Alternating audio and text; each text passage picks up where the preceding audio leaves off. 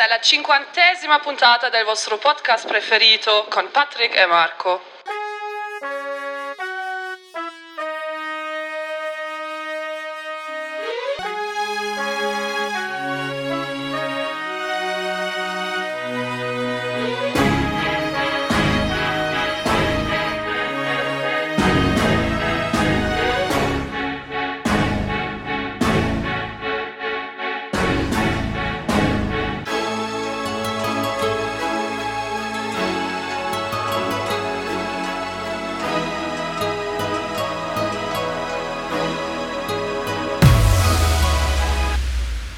Hallo?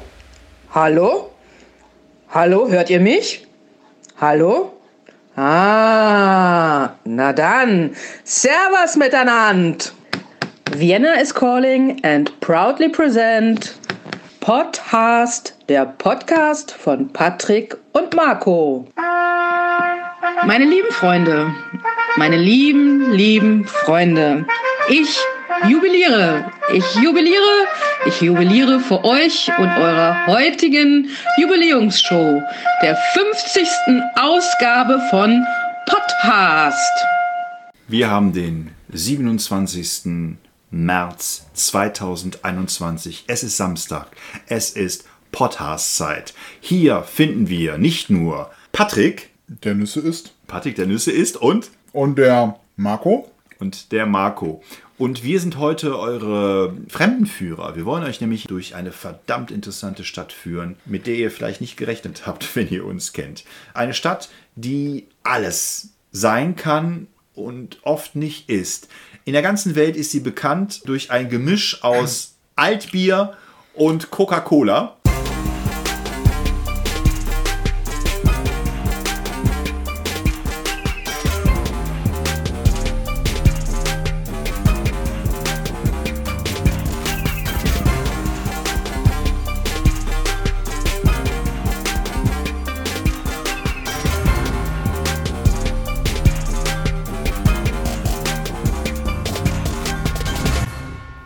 27. März 2021. Es ist Samstag.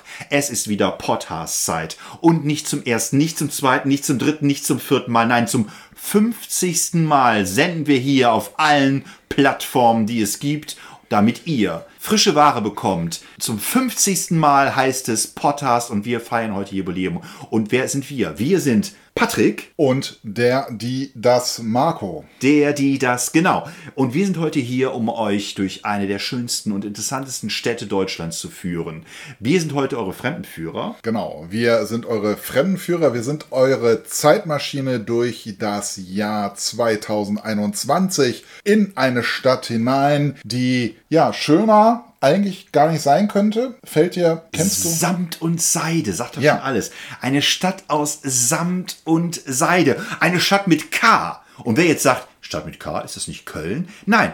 Genauso wie unsere Stadt, die wir heute vorstellen wollen, wurde Köln früher mit C geschrieben. Und ja, aber unsere Stadt auch. Genau. Aber seit, ich glaube, Aber es ist das 1920 Schönste- oder sowas wird sie mit K geschrieben. Ja, aber es ist das schönste C, was man sich eigentlich vorstellen kann. Das schönste C und jetzt das schönste K. Genau, wir reden von der Großstadt, dem Zentrum des mittleren Niederrheins, Home of the Brave, Geburtsort der tollsten Podcaster dieses Internetuniversums Und wer sich jetzt fragt, wer das ist, das sind Patrick.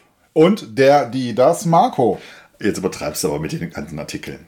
Ich nehme es zurück und der Marco. Naja, gut.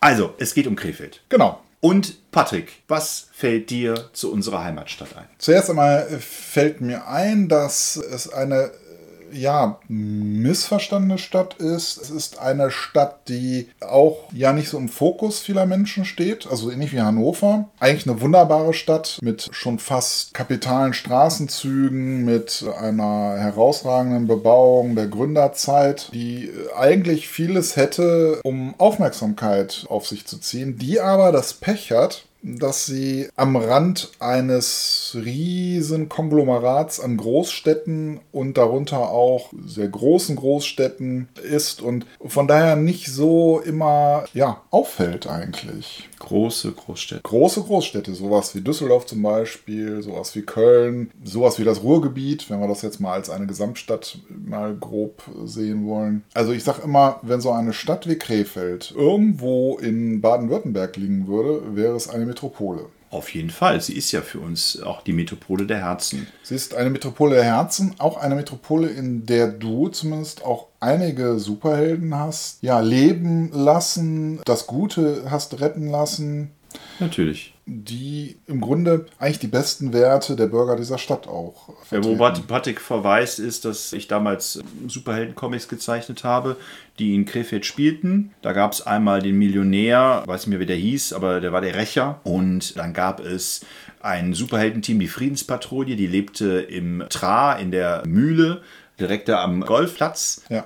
Elfrater See, so die Ecke. Die hatte da ihre Herberge und dann gab es noch, ich glaube, das waren es schon, ne? Das waren so die, die Superheldentruppen, die ich kreiert habe. Für die Friedenspatrouille, bestand so aus mutierten, atomverseuchten Menschen und äh, der Rächer war so ein bisschen so eine Mischung aus Spider-Man und Batman und hat sich da eigentlich nur durch sein Geld quasi her ist herausgestochen. Ja, und das Und die, diese Superhelden hatten ja natürlich ein Problem im Vergleich jetzt zum Beispiel zu amerikanischen Superhelden, die zum Beispiel in New York äh, lebten, dass die Gebäudehöhe in Krefeld für deutsche Verhältnisse zwar okay war, aber eigentlich für einen Superhelden, was so Schwingkraft und Schwingenmomente angeht, um sich, ich sage jetzt mal, von Wolkenkratzer zu Wolkenkratzer zu schwingen, ein bisschen problematisch war. Ne? Aber letztlich ha- haben sie es gelöst und aber ich meine, so bei dir und auch ein bisschen bei mir, so ein bisschen so eine Traurigkeit verspürt zu haben, dass Krefeld nicht irgendwo noch so ähnlich, zum Beispiel wie Düsseldorf, ja, so ein paar große Wolkenkratzer zu bieten hatte, die so das Metropolenhafte der Stadt noch weiter unterstrichen hätten. Ja, die, aber deine Superhelden haben das irgendwie wieder rausgeholt. Ja, ja, und du hast mir ja damals auch gesagt, dass die, der äh, Architekt oder der, der Städteplaner, der auch den Ost, also die Welle quasi angelegt hat in Krefeld,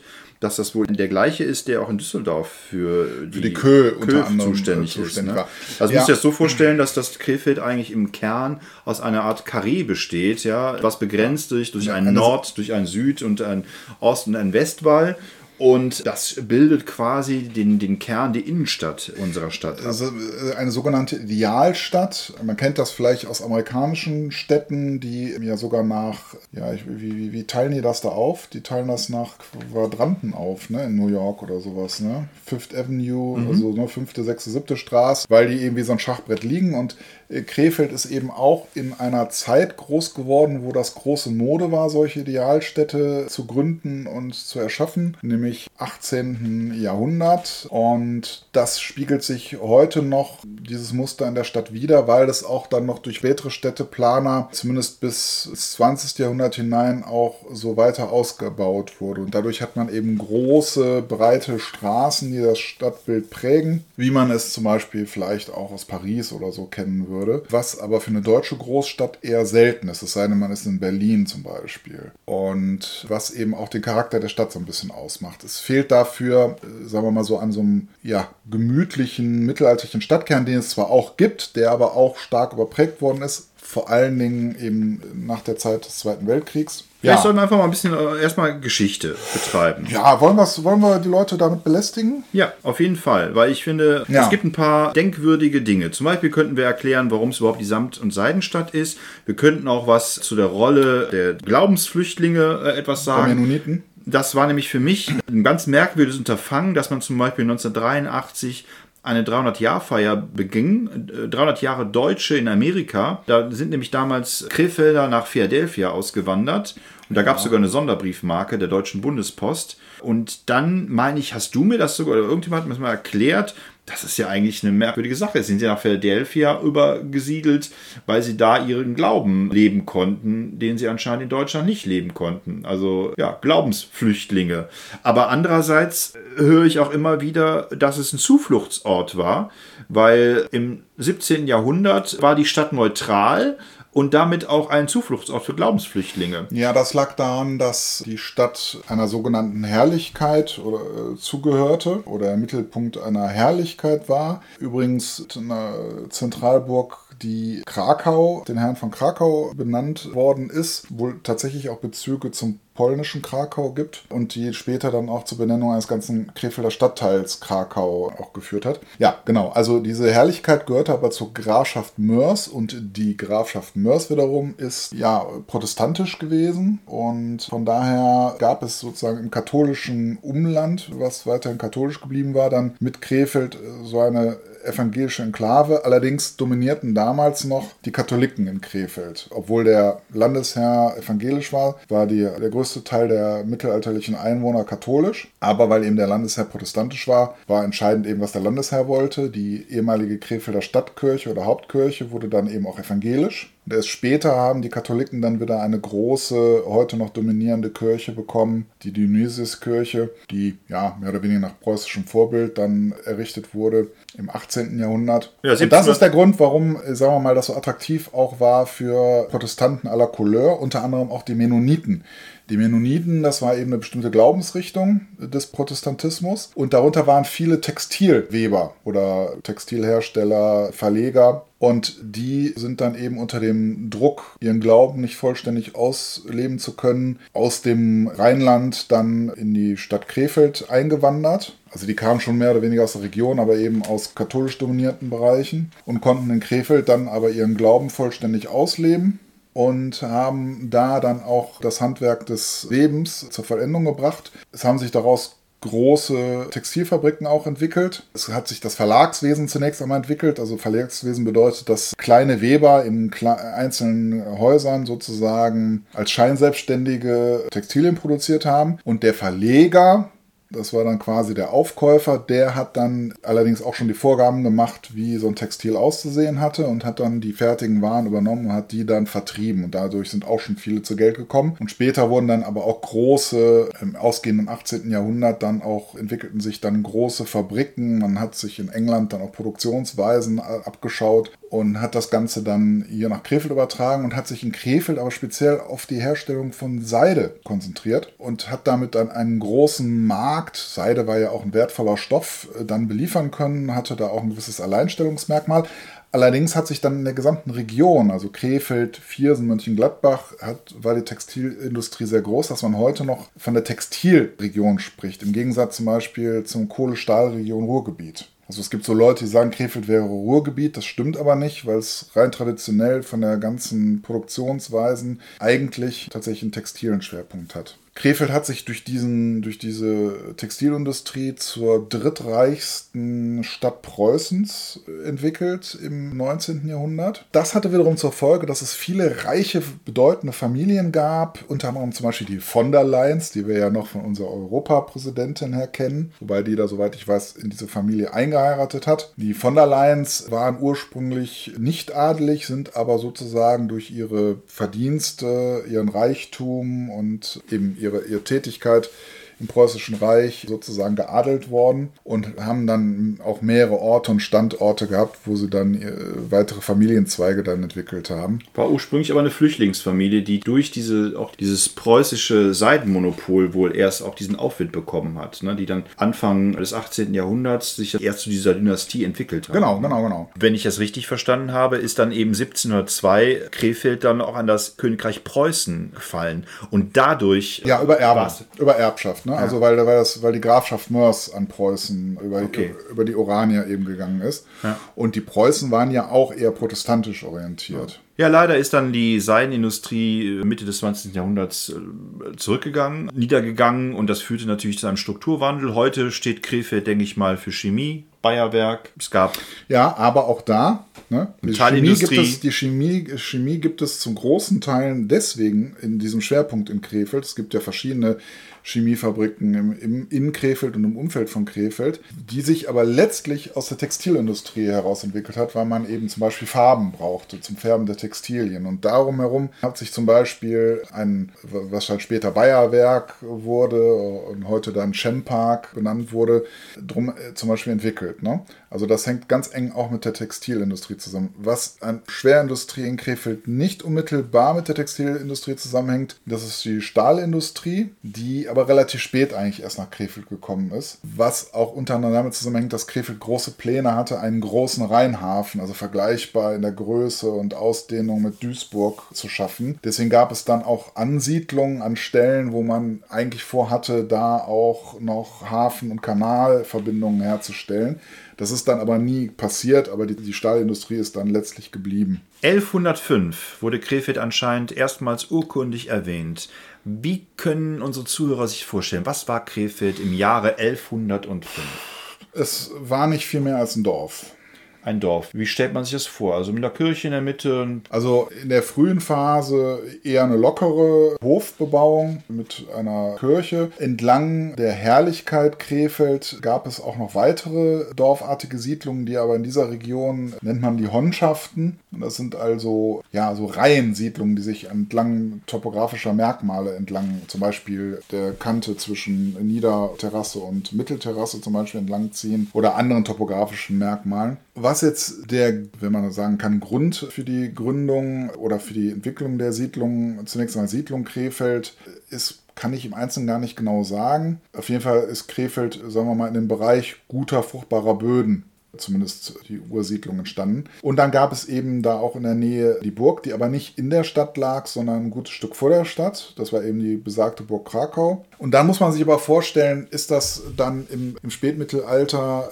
also im 13. Jahrhundert, im Schwerpunkt 14. Jahrhundert, dass die sogenannten Territorialherren, das sind also, das können Erzbischöfe sein, das können Herzöge sein, das können Grafen sein, die haben versucht, innerhalb des Heiligen Römischen Reiches oder Deutschen Reiches ihre eigenen Machtbereiche auszubauen. Man muss sich vorstellen, dass spätestens Ende des Hochmittelalters immer schwieriger wurde für die deutschen Könige, ich sag mal so etwas wie eine zentrale Regierungsgewalt aufrechtzuerhalten und sich die anderen hohen Herren, die eben auch den König gewählt haben, versucht haben, eigene Rechte und Territorien äh, zu sammeln. Aber das Land zerfleddert war durch ganz unterschiedliche Arten von Recht. Es gab Gerichtsrecht, es gab Besitztümer, es gab Lehen.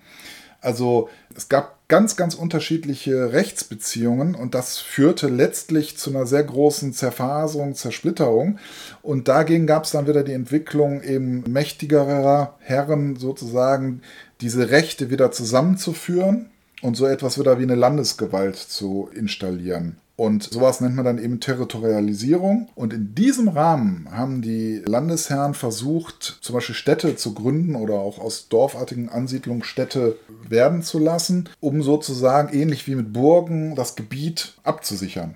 Also muss sich das wirklich ganz praktisch vorstellen, hier bin ich, da kommst du nicht mehr hin. Und in diesem Rahmen ist auch Krefeld zur Stadt erhoben worden. Das kann nicht jeder machen. Also im Grunde brauchst du die Genehmigung des deutschen Königs, um eine Stadt zu gründen. Das zerfleddert aber auch so ein bisschen. Mindestens aber musst du eben ja, Erzbischof sein, also mit Landesgewalt oder eben auch ein Herzog. Aber ein Graf zum Beispiel, da ging gar nichts ohne Königsentscheidung. Hast du die Idee, woher der Begriff Krefeld überhaupt kommt? Ich, ich dachte mal, er käme von Krähenfeld oder sowas.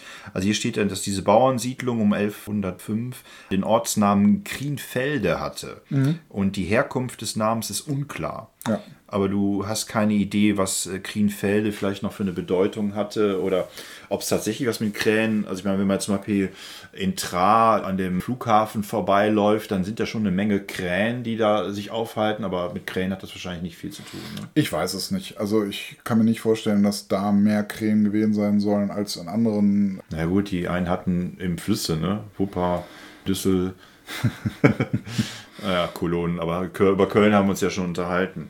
Okay, ja, also, also, das, das ist eine schwierige Frage, kann ich dir so gar nicht beantworten. Mhm. Was wir jetzt haben, ist ja eine kleine mittelalterliche Stadt, die erstmal keine große Bedeutung hat. Also die hat zwar alle Elemente, die man als Stadt braucht. Ne? Es gibt eine zentrale, im Fall von Krefeld gibt es eben eine zentrale Kirche, also es ist kultisch, hat es eine Mittelpunktfunktion. Sie hat eine Umwehrung, also einen Schutzbereich. Sie ist rechtlich, hat sie Sonderstellungen. Man kann zum Beispiel einen Markt veranstalten und so weiter. Das ist schon alles gar nicht so schlecht, aber letztlich bleiben diese Art von Städte immer so ein bisschen unter der Fuchtel des Landesherrn. Die haben also keine Möglichkeit, sich wirklich zu emanzipieren, sich auch wirtschaftlich wirklich sagen wir mal, groß breit zu machen, wie das, was ich, große Städte wie zum Beispiel Duisburg konnten, die ja am Anfang sogar noch freie Reichsstadt waren, oder wie Köln natürlich als größte Stadt oder eine der größten Städte Europas in dieser Zeit. Na, das war alles ein bisschen schwierig, aber es man hat im Grunde schon viele Elemente, die eben Stadt ausmachen und eben auch das Leben in einer Stadt. So, aber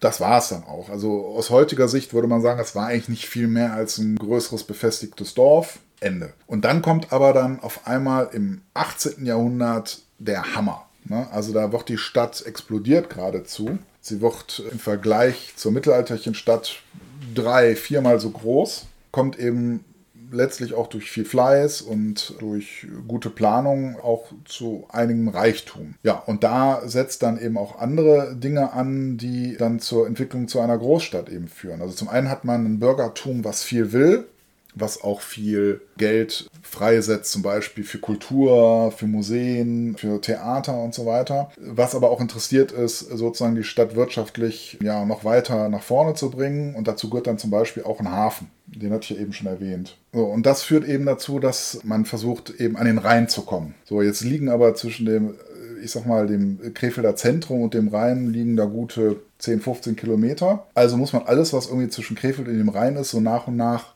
einverleiben. Und das führt eben dazu, dass eben auch andere Stadtkomplexe, wie zum Beispiel Uerdingen, wie zum Beispiel auch das kleine, aber doch als eigenständige Stadt fungierende Linn, dass die alle irgendwie nach und nach in die Stadt inkorporiert werden und dadurch dann eine flächenmäßig schon ziemlich große Stadt entsteht, die dann tatsächlich am Rhein liegt und dann eben auch noch in einer guten Phase auch sehr schöne Stadtteile eben noch dazwischen aufbaut, die auch heute noch eigentlich als Prachtstadtteile zu gelten haben. Wobei ich ja Krefeld nie als Stadt am Rhein so wahrgenommen habe. Ne? Also mhm. mit Uerdingen hatte ich jedenfalls als Kind nicht so viel zu tun. Also für mich war der Kern hier dieses Carré, wo wir schon gesprochen haben, Hauptbahnhof und alles, was da dran hing. Natürlich gab es auch bestimmte Stadtteile, die ich auch besucht habe, wie Hüls zum Beispiel oder eben auch Linn. Aber Uerdingen war für mich eher ein Ort, den ich nicht so oft besucht habe. Mhm. Also das heißt, für mich war Krefeld gar nicht so unbedingt die Stadt am Rhein. Aber klar, wenn man sich das äh, anguckt, auch von der Bedeutsamkeit her, auch jetzt noch, was Krefeld eben als Umschlagplatz, als, als Transportstadt auch ausmacht, dann wird es natürlich auch mit der Rhein sein, der da sein Übriges zu tut, warum überhaupt auch Bayer direkt am Rhein ist. Also ich denke mal, die Schifffahrt ist, spielt da auch eine wesentliche Rolle. Ne? Ja, klar. Also eine große Rolle. Und ähm, eine Rolle, die Oerdingen ja schon im Mittelalter innehatte. Oerdingen war ja im Mittelalter bedeutender als Krefeld, war eine recht erfolgreiche Handelsstadt, mhm. war zwar auch dem Kurkölner Erzbischof untertan, aber eben aufgrund des Rheinhandels gab es da auch schon sowas wie eine Kaufmannschaft. Und die haben da schon, ich sag mal, deutlich, ja, hatten schon ein bisschen mehr Möglichkeiten, sich auch so ein bisschen zu separieren und so ein bisschen auch ihr eigenes Ding zu machen, waren aber letztlich doch auch noch sehr stark kontrolliert durch den Landesherrn. Aber da passierte eben schon mehr. Dieses Gefühl, was du da beschreibst, das kann man haben, was aber auch ein bisschen daran liegt, dass es nie eine Liebesbeziehung wirklich war zwischen Krefeld und Oerdingen. Äh, Krefeld hat Oerdingen, glaube ich, große Versprechungen gemacht. Am Anfang war es ja sogar eine Doppelstadt. Ja, wie das so ist bei Eingemeindungen, ne? Die unterlegene Stadt oder der unterlegene Stadtteil. Ja, es war eben keine, und das ist das Trickige, es war eigentlich am Anfang gar keine Eingemeindung, sondern es war im Grunde ein Zusammenschluss auf partnerschaftlicher Basis sozusagen, mhm. also wie eine Ehe.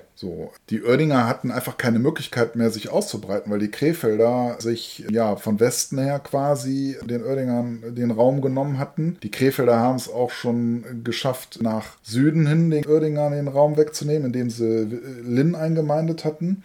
Linn wäre normalerweise, wäre jetzt Oerdingen, ich sag mal, alleine auf der Pläne gewesen, ja, so ein, eigentlich ein guter Vorort für Oerdingen geworden, ne, wenn mhm. Oerdingen weiter gewachsen wäre als Oerdingen. Aber da hatten die Krefelder den eben schon weggeschnappt. Übrigens auch unter schönen Versprechungen für die Linner, ne, dass die ein eigenes Gymnasium und solche Sachen kriegen. Also da war ganz viel. Ähm, Aber das, das wiederholt sich ja überall. Ne? Ja. Das hat, hat man in Leverkusen, Opladen etc. Da gibt es auch solche falschen Versprechungen, die dazu geführt haben, dass die Eingemeindung, also alle Stadtteile, die eingemeindet wurden zu Leverkusen, auch sich nicht wirklich zu Leverkusen zugehörig fühlen. Auch in Köln gibt es das auch, ja, dass bestimmte Stadtteile sich als minder betrachten, wenn man das ganze Rechtsrheinische sieht, was ja, ja bis zum Zweiten Weltkrieg, da war das die Industrialisierung, da war das Kaufmännische, während hier halt linksrheinisch eher das äh, Mittelalterliche, das Altertümliche war. Also das gibt es ja nicht nur in Krefeld, ne, dass man sich da übertölpelt fühlt. Ja, aber das war am Anfang eben so eine Sache. Also die Oerdinger konnten eigentlich gar nicht mehr viel anders. Aber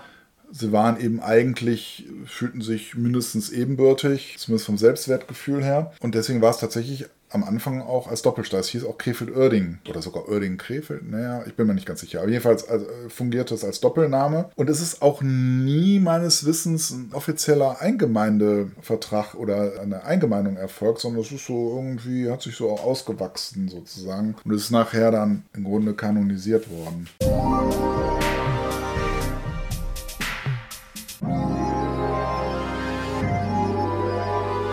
Die Welt hat die Pandemie Covid-19 fast besiegt. Es sieht aber ganz schön nach Weltuntergang aus. Was würden Sie tun, wenn Sie noch 50 Minuten zu leben hätten? Eine Folge von Podcast hören.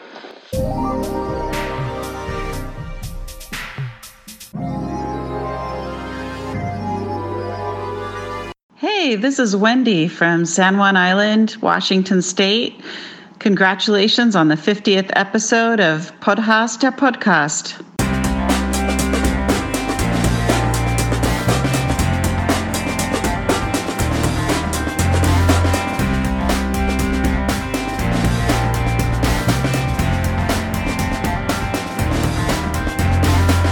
Ja, sollen wir jetzt trotzdem mal von der Stadtgeschichte hin zu den Orten, die wir spannend finden? Ja. Soll ich anfangen? Möchtest du anfangen? Da fang du doch an. Okay, dann nehme ich jetzt einfach mal einen Ort, den ich spannend finde. Ich äh, trinke übrigens eine Cola. Ja, natürlich, wir sind ja auch in Krefeld. Ja. Wie ich ja schon eingangs erwähnt habe, wenn man nämlich Cola mit Altbier mischt, dann bekommt man den Krefelder. Richtig. Also, ein Ort, den ich als Kind sehr geschätzt habe und auch noch als Erwachsener, leider in den letzten Jahren nicht mehr so stark wie früher, ist der Krefelder Zoo. Ach. Warum der Krefelder Zoo? Ich finde, der Krefelder Zoo ist im Gegensatz zum Beispiel zum Kölner Zoo nicht so ein Bombast-Zoo, in dem wirklich fast jedes Tier beheimatet ist. Der Krefelder Zoo bietet nicht so riesen Gehege oder bot nicht so riesen Gehege für die einzelnen Tiere. Und hier kommt schon der Charme. Obwohl ich kein Tierquäler bin, fand ich zum Beispiel das Elefantenspektakel genial. Wir hatten jahrelang in Krefeld einen Dompteur, der mit den Elefanten quasi per Du war. Und ja, die Elefanten haben ihn als einen der ihren auch betrachtet. Er konnte mit ihnen Kunststücke machen. Und es gab wirklich mehrfach am Tag gab es Zeiten, in denen diese äh, Dompteur-Nummer gezeigt worden ist. Geburtstagskinder durften auf Elefanten reiten. Es wurden Nüsse aus den Händen mit, mit den Rüsseln der Elefanten entnommen. Und die haben, keine Ahnung, Handstände gemacht oder keine Ahnung was. Also das war sehr faszinierend und dieser Typ, man hat sich schon auch als Kind gefragt, ist das, hat das was mit Tierquälerei zu tun? Man weiß es nicht so genau, aber Ja, also- später ist der Typ entlassen worden aus dem Krefelder Zoo, weil man das nicht mehr für zeitgemäß hielt, dass der diese Kunststücke gemacht hat, obwohl er wirklich mit diesen Tieren wohl eine enge Verbundenheit hatte. Ja, ist der entlassen oder ist er in Ruhestand gegangen? Der ist entlassen worden. Man hielt das nicht mehr für zeitgemäß. Ja, aber äh, im Nachhinein muss man sagen, äh, man sieht ja die Tiere, wie sie jetzt da so vor sich hin vegetieren. Das war Äh, auch sein Argument übrigens, ne? dass er gesagt hat, wenn die nicht keine Unterhaltung haben, wenn die kein Programm machen können, dann Ja, äh, die passiert nichts sind mit den eigentlich Tieren. zu klug, um einfach nur da abzuhängen und die haben eben da auch nicht so eine riesen Fläche zur Verfügung, wo sie mal was ausprobieren können. Und ich habe schon auch den Eindruck gehabt, dass die psychisch damals in einem besseren Zustand waren. Wenn man reinkommt in Krefeld dazu, da war immer, waren immer Kamele. Und das Schöne ist, bei, den, bei Die diesem Kamel. noch. Ja, und bei den, das Schöne an diesem Kamelgehege war, ich weiß nicht, ob es immer so ist, dass es keinen Zaun gab, sondern dass es einfach nur eine, quasi eine, eine Wassergrube einen gab, die auch nicht mit Wasser unbedingt gefüllt war. Man konnte den Kamelen sehr nahe kommen. Also ich, man konnte sie, glaube ich, sogar füttern, wenn man seinen Arm weit ausgestreckt hat. Also es war auch in unmittelbarer Nähe des Streichelzoos quasi. Und das fand ich auch immer total schön, wirklich den Kamelen so nahe zu kommen. Das Affenhaus ist damals eingeweiht oder war relativ neu, als ich klein war. Und da haben wir ja auch schon drüber gesprochen. Das war natürlich schrecklich, dass das Anfang 2020 quasi abgebrannt ist und viele Affen ihr Leben lassen mussten. Und, Ja, was äh, auch so ein bisschen komischerweise wenig Zweifel eigentlich an den Fähigkeiten der Zooleitung irgendwie gelassen hat, sondern im Gegenteil zu einer fast euphorischen Spenden. Äh, Überall. Der Krefelder Zoo Ja. hat allen im Rang abgelaufen. Irgendwie hat da keiner gefragt, warum denn zu dem Zeitpunkt da kein Mensch war, um auf die Tiere aufzupassen. Ne? Das ist irgendwie untergegangen. Na ist jetzt natürlich, dann, man, wenn man so als junger Erwachsener geht man dann eigentlich jahrelang nicht mehr zum Zoo. Erst wenn man wieder eigene Kinder hat, geht man dann zum Zoo. Jedenfalls war das bei mir so. Und dann wusste ich den Zoo auch erst wieder zu schätzen, als ich dann eigene Kinder hatte. Und habe den immer stolz, äh, auch den Krefelder Zoo präsentiert. Wobei die teilweise natürlich diese Effekte des äh, Duisburger Zoos mit der Delfinshow oder dem äh, Kölner Zoo wegen seines Variantenreichtums geschätzt haben.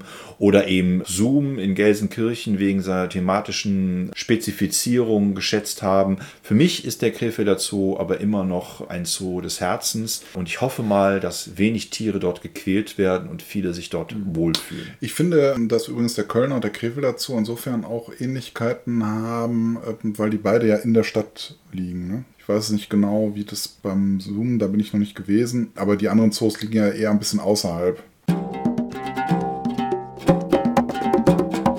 Das Leben ist schön. Und was tut man freitags abends? Podcast hören.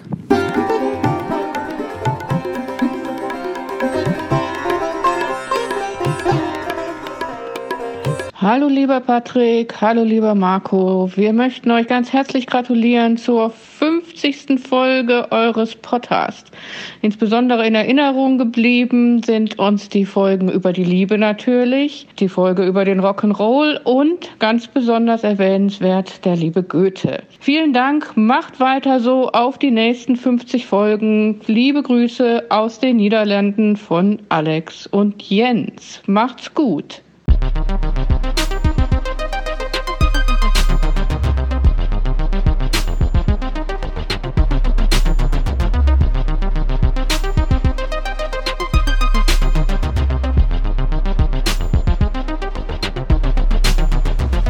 Gut, also wenn du jetzt solche Highlights jetzt meinst, dann würde ich natürlich sofort Krefeld-Linn mit dem Museum Burg Linn äh, nehmen. Wobei zu den Stadtteilen kommen wir später noch, oder? Also zu Place to Be und so weiter. Genau, also für mich auch als historisch interessierter Mensch ist Krefeld-Linn vor allen Dingen mit dem Museum Burg Linn eigentlich das Highlight. Man muss dazu wissen, dass es auch einen Krefelder Stadtteil gibt, der Gellep heißt, heutzutage also mit guten Chancen Teil des Weltkulturerbes zu werden die allerdings durch die Stadt Krefeld, muss man jetzt mal so sagen, ausradiert wurde, da die größten Teile des Weltkulturerbes jetzt schon weggebaggert sind und mit Industrieanlagen überbaut sind. Aber es war ursprünglich mal ein römischer Kastellort mit Lagervikus, mit einem riesigen Gräberfeld, ein Ort, der später fränkischer Verwaltungsmittelpunkt wurde und wo eben auch dann die Franken weiter bestattet haben. Insgesamt über 6000 Gräber, wie gesagt, dann Reste der römischen Siedlungen.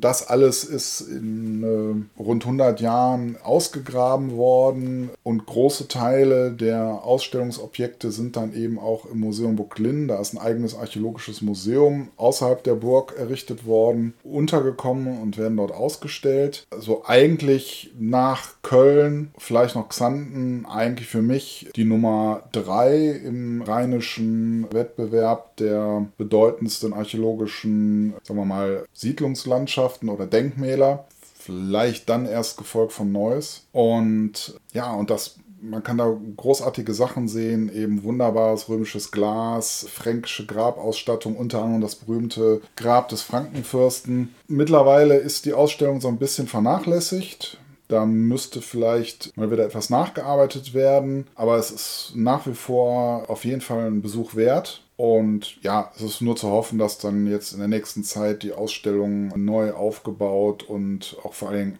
weiterhin in der Qualität auch vorhanden ist, die sie ursprünglich hatte. Daneben gibt es dann eben die mittelalterliche Burg mit einer wunderschönen Vorburg, auch eine der besterhaltensten mittelalterlichen Wasserburgen der Region, die schon sehr früh als Baudenkmal unter Schutz gestellt wurde aus privaten Interesse übrigens auch durch eine der führenden Krefelder Familien. Und eben die Altstadt, also die Linner Altstadt, die noch sehr gut erhalten ist, mit einem großen Anteil an historischen Bauten. Auch eine Territorialstadt, ähnlich wie Krefeld, mit noch geplanteren Zügen, als es äh, in Krefeld der Fall ist. Genau, also das ist auf jeden Fall für mich ein Tipp Nummer eins. Dann gibt es noch das Deutsche Textilmuseum auch dort. Die bilden so eine Art Museumszentrum oder modern würde man sagen, das Museumsmeile immer ein Ausflug wert.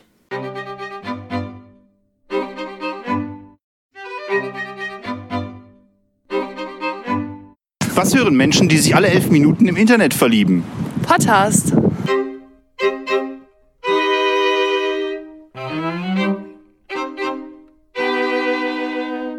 Hallo, ich heiße Alexa und bin aus Nürnberg. Ich wollte mich einfach mal zu Wort melden, da ich schon seit ganz langer Zeit, eigentlich seit der ersten Stunde, den Podcast von Marco und Patrick verfolge und möchte auf den Weg heute ganz herzlich gratulieren zur 50. Folge.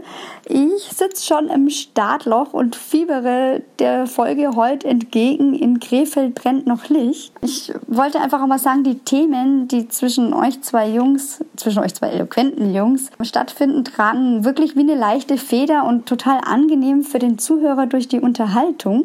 Also das kann zumindest komplett ich für mich behaupten. Und mit dem charmanten Humor, den ihr hier präsentiert und der Verbundenheit zwischen euch zweien als Gesprächspartner, fühlt man sich als Zuhörer eigentlich total als Teil dieses Podcastes. Also ich habe ein unheimliches Zugehörigkeitsgefühl und kann viel nachvollziehen und viel bejahen. Und ja, eins gäbe es noch zu bemängeln. Und das muss ich jetzt schon ganz direkt hier mal ansprechen. Wenn ihr zwei nicht weitermachen würdet, würde mir definitiv was fehlen. Und gerade auch jetzt in der Pandemie finde ich das sehr schön, irgendwie nochmal jemanden zu folgen, der auch, ja, dieselben Interessen hat. Das tut natürlich allgemein immer sehr gut, aber gerade jetzt noch ein bisschen mehr. Also, auf, auf, Jungs, zu den nächsten weiteren 50 Podcasts plus bitte. Liebe Grüße, eure Alexa aus Nürnberg.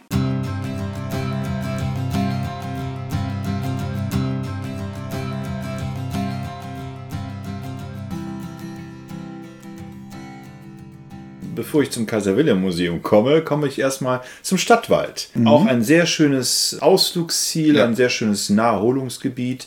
Der Stadtwald besteht vor allen Dingen natürlich aus Rasenflächen, in denen man früher als Kind gut Drachen steigen lassen konnte. Es gibt einen wunderschönen Holzspielplatz, der nicht nur über das übliche Inventar verfügt, sondern auch eine schöne Seilbahn hat, in der man mit so einem Reifen rauf und runter sich gleiten lassen kann. Ich glaube, mittlerweile sind auch noch ein paar Sachen dazugekommen, die ich jetzt im Einzelnen nicht beschreiben kann. Ja, es Ähm, ist vielleicht, sollte man sagen, dass es so ein Park des, im Typ des englischen Gartens ist, also der auch so insofern sehr große Ähnlichkeiten zum Beispiel zum englischen Garten in München aufweist. Also sprich eine wildere Landschaftsform mit Rasen, großen Rasenflächen, einem See, der teilweise in eine Art Kanal, Fluss übergeht und um eine Insel herumführt. Randlich dann eine Rennbahn noch im ja, Stil der 1910er Jahre, also auch noch sehr exquisit, so vom Baustil her. Und dann gibt es eben das Stadtwaldhaus, so im Ich wollte jetzt eher noch den See be- betonen, dass man da Bötchen fahren kann. Ja.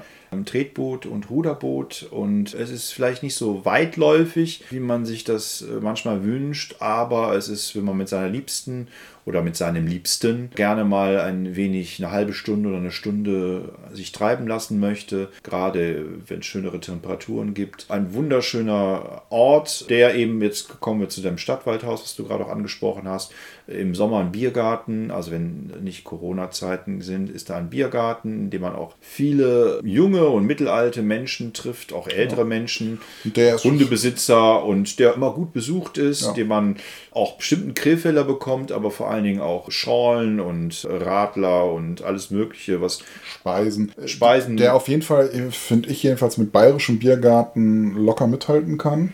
Ja, Und ja, Ja, natürlich auch Enten und Schwäne, die in dem Weihersee beheimatet sind. Und auch einen, einen schönen Steinpavillon, wenn ich mich richtig erinnere, ne, der so am See befestigt ist. ja Also äh, gehört ja auch zum, zu einem englischen Landschaftsgarten. man kann da joggen, man kann da spazieren, flanieren. Wie gesagt, Drachensteigen im Herbst äh, lohnt sich dort auch. Das haben wir jedenfalls als Kindergartenkinder gemacht. Und auch der Spielplatz ist für Jung und Alt durchaus ein Highlight. Ja, genau. Dem Stadtwald schließt sich dann nach Süden hin ja ein großes Villenstadtviertel an. Ist das dein Ort, den du als nächstes benennen möchtest? Nö, aber steht ja schon auch im Zusammenhang, äh, Okay. finde ich, mit dem Stadtwald. Bitte. Ein Ort, wo sich ja Anfang des 20. Jahrhunderts viele reiche Unternehmerfamilien niedergelassen haben. Also ich sag mal, das Grünwald Krefelds äh, oder auch der Merabusch Krefelds mit sehr teilweise sehr schönen Häusern, sehr schönen Villen, äh, teilweise noch im Jugendstil, teilweise auch im Bauhausstil, wo Krefeld äh, auch viel Wert drauf legt, äh, dass es einige Original Bauhaus-Monumente aufweisen kann, zum Beispiel Haus Esters, Haus Lange. Damit führe ich dann ja zu deinem. Nein, nein, nein, nein, nein, nein, das wäre ein extra Ort gewesen bei mir. Na gut, okay. Also Haus Estes, Haus Lange, nach eben großen Fabrikantenfamilien benannt, die durch Bauhausarchitekten praktisch sich haben Häuser entwerfen bzw. bauen lassen. Und diese Häuser sind später dann mit in, äh, ja, in ein Kunstmuseum, als Teil eines Kunstmuseums eingeflossen, das seinen Hauptsitz in der Krefelder Innenstadt hat. Ja, und äh, was auch tatsächlich mal wechselnde Ausstellungen hat, Haus Lange und Haus Esther. Und man, ich weiß nicht, ob es Haus Lange oder Haus Esther ist, jedenfalls gibt es davor auch eine Pop-Art.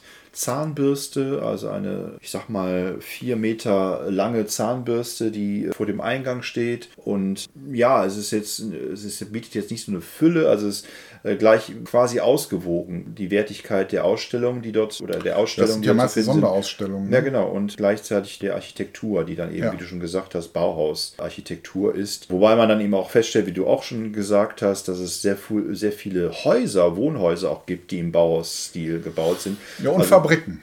Ja, und Fabriken.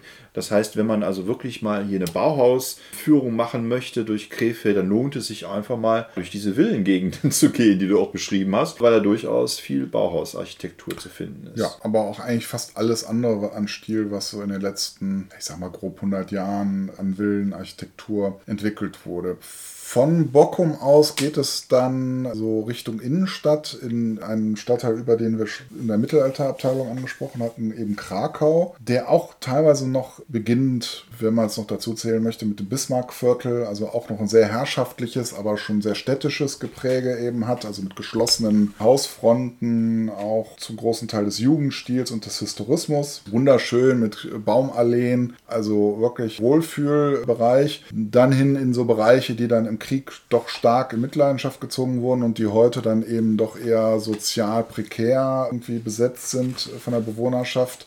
Also da gibt es innerhalb dieses Stadtviertels auch einen großen Schnitt oder Riss der sozialen Ungleichheit.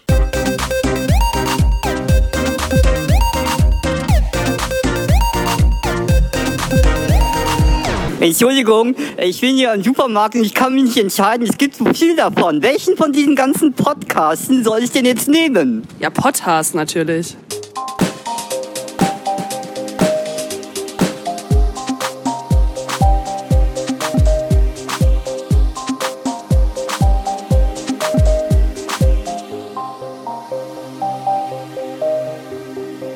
Ja, also für mich jetzt so unter, ja, was heißt szenigen Aspekten, aber so unter dem Aspekt Subkultur, Kunst, Kultur, finde ich, ist dann die Krefelder, ja, sagen wir mal Weststadt, also das Josefsviertel zum Beispiel, aber auch daran angrenzende Bereiche wo sich auch einige Kneipen befinden, die so eher so, ja, so Kulturkneipen sind, äh, wo aber auch sich, ich sag mal, Künstler niedergelassen haben und ich sag mal, Freidenker. Auch mit einem, noch einem großen Altbaubestand aus der Gründerzeit, teilweise auch Jugendstilgebäude, also wo man so ein bisschen so, so ein, wenn man das so möchte, so ein Berlin-Feeling auch haben kann. Das ist so eigentlich so, finde ich, eine für mich interessantesten Stadtteile von Krefeld. Und dann sind wir eben auch in der Krefelder Innenstadt angekommen, wo fast im Zentrum. Ja, das Kaiser Wilhelm Museum steht. Das geht wohl auf den Schulrat Hermann Keusen zurück, der nach dem Tod des Kaisers 1888 eine Anregung des Architekten Hugo Koch aufgegriffen hat. Es ging darum, zur Pflege von Werken des Friedens, der Kunst und Bildung und Gesittung ein solches Museum zu errichten. Am Anfang war das wohl noch ein eher, das ist den Schwerpunkt des neuzeitlichen Kunstgewerbes. Mittlerweile ist es aber ein Museum, was sich für einen der Gegenwartskunst ja, also reines hat. Kunstmuseum. Genau. Ja, und es liegt nicht umsonst am Josef Beuys Platz. Josef Beuys auch hier in Krefeld geboren, zwar dann kurz nach der Geburt nach Kleve gezogen, also mit seinen Eltern natürlich, aber spielt auch eine große Rolle im Kaiser Wilhelm Museum. So, was ist das Kaiser Wilhelm? Warum halte ich das für ein besonders gutes Kunstmuseum? Es ist nicht überladen, es atmet. Das Kaiser Wilhelm Museum ist jetzt ein Museum, was Kunstwerken Raum gibt. Also, wenn man sich das vorstellt, es gibt große Kunstmuseen, da ist eine ganze Wand voll gezimmert mit Kunstwerken und so weiter. Und ich glaube auch, dass das Kaiser Wilhelm Museum Möglichkeit hätte, solche Räume so zu, voll zu gestalten. Aber es lässt sich den Raum und das genieße ich sehr. Also wenn man Kaiser Wilhelm Museum geht, fühlt man sich nicht in einem kleinen Museum. Es muss nicht sich verstecken hinter einem Museum Ludwig in Köln oder sowas. Auch nicht hinter einem Louvre in Paris, sondern letztlich ist es, hat es einen eigenen Charme. Es hat das Gebäude, hat natürlich etwas Prächtiges. Es, ist, es heißt nicht umsonst Kaiser Wilhelm Museum. Auch von außen ist es sehr monumental und entspricht, glaube ich, auch So diesem Neoklassizismus, wie er so im deutschen Kaiserreich beliebt war. Zum Beispiel Museum König geht ja auch so ein bisschen in diesen Stil in Bonn. Es lässt auch zu, dass man sich als Teil der Ausstellung sieht. Also es gibt Räume, in denen man durch an Kunstwerken vorbeigeht, beziehungsweise auch Videoinstallationen oder auch Mitmachaktionen. Es gab vor einem Jahr oder vor zwei Jahren gab es auch die Möglichkeit, bestimmte Steckverbindungen zu konstruieren und selber quasi A, Produzent eines Kunstwerks zu werden oder sich wenigstens Teil eines Kunstwerkes zu fühlen. Und natürlich auch Joseph Beuys hat dort auch Räume bekommen, die sehr beeindruckend sind. Ich meine, wer Joseph Beuys nicht mag, weil er natürlich auch sehr plakative Aktionen gestartet hat, die, wie soll ich sagen, erstmal als banal oder als vielleicht nicht kunstwürdig erachtet worden sind von der Öffentlichkeit, steckt ja doch viel Philosophie auch hinter der Idee, mit der Joseph Beuys an Sachen rangeht. Und ich finde, wenn man sich die Zeit und die Offenheit nimmt, sich diese, diese Art zu nähern, dann ist das äh, Kaiser Wilhelm Museum durchaus ein Museum, was dazu einlädt, sich der Kunst von Joseph Beuys zu nähern. Also ich finde es sehr beeindruckend und ich finde, er hat vor allen Dingen auch gute Ideen gehabt und die schlagen sich dort auch nieder. Also ich Das ist so eine Art Symbolkunst, ja eigentlich, die er macht. Ne? Das, Objekt ist ja, Ja, steht ja für ich, etwas. ich denke mal, ne? ohne, ohne die Philosophie dahinter ist es. Es ist halt nur Fett. Es, ja, es ist wirklich eine auch Kunst, die man rational erfassen muss. Auch wenn er selber ja durchaus auch esoterische Ansätze hatte, ist es trotzdem so, dass ich denke, es wirkt nur dann, wenn ich die Philosophie dahinter verstehe.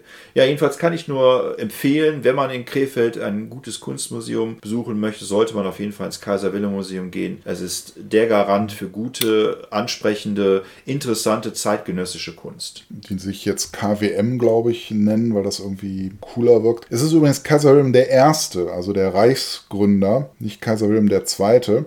Wahrscheinlich mit ein Grund, warum das Museum den Namen immer noch tragen darf. Und was ich ein bisschen schade finde, ist, dass es da in den 60er Jahren, glaube ich, war es schon, vielleicht auch frühe 70er, so eine Bilderstürmerei gegeben hat. Also ursprünglich gab es im Museum selber einen prächtigen Treppenaufgang im Stil eben des Museums, wie wir es eben außen auch sehen. Das ist dann aber weggebaut worden, weil man noch mehr Ausstellungsraum haben wollte. Aber was natürlich, ich sag mal, diesen Prachtcharakter des Hauses natürlich stark beeinträchtigt hat. Aber es hat, glaube ich, hattest du nicht gesagt, oben auch einer der Seele ist auch ganz wunderbar, weil der so, eine, so ein Licht von oben halt bekommt. Ne? so Weil er so explizit habe ich das nicht. aber den Raum finde ich zum Beispiel wunderschön. Das ist ein riesiger Saal, der komplett von oben durch Tageslicht beleuchtet wird. Also stimme ich dir zu, ist auf jeden Fall ein Besuch wert. Sie haben auch eine unglaubliche Sammlung, auch von, ich sag mal, ja, eher klassischer Kunst, die jetzt da nicht so dominant im Moment ausgestellt wird, aber eben auch zu Sonderausstellungen immer mal wieder zur Rate gezogen werden kann. Also ein Besuch wert.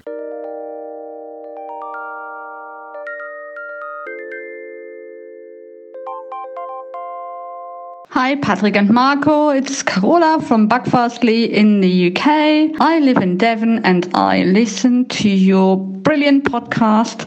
Um, and I love it. I love hearing the German voices being so far away. And keep doing the good stuff.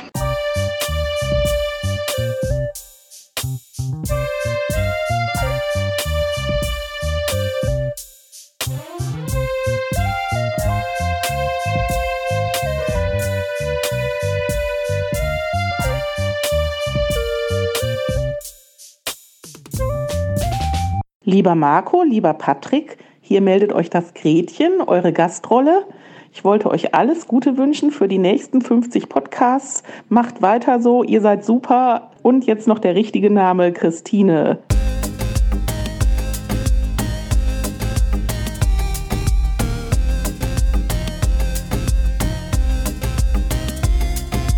Lieber Marco, lieber Patrick, auch Sophie wünscht euch viel Glück bei den nächsten 50 Ausgaben eures Podcasts.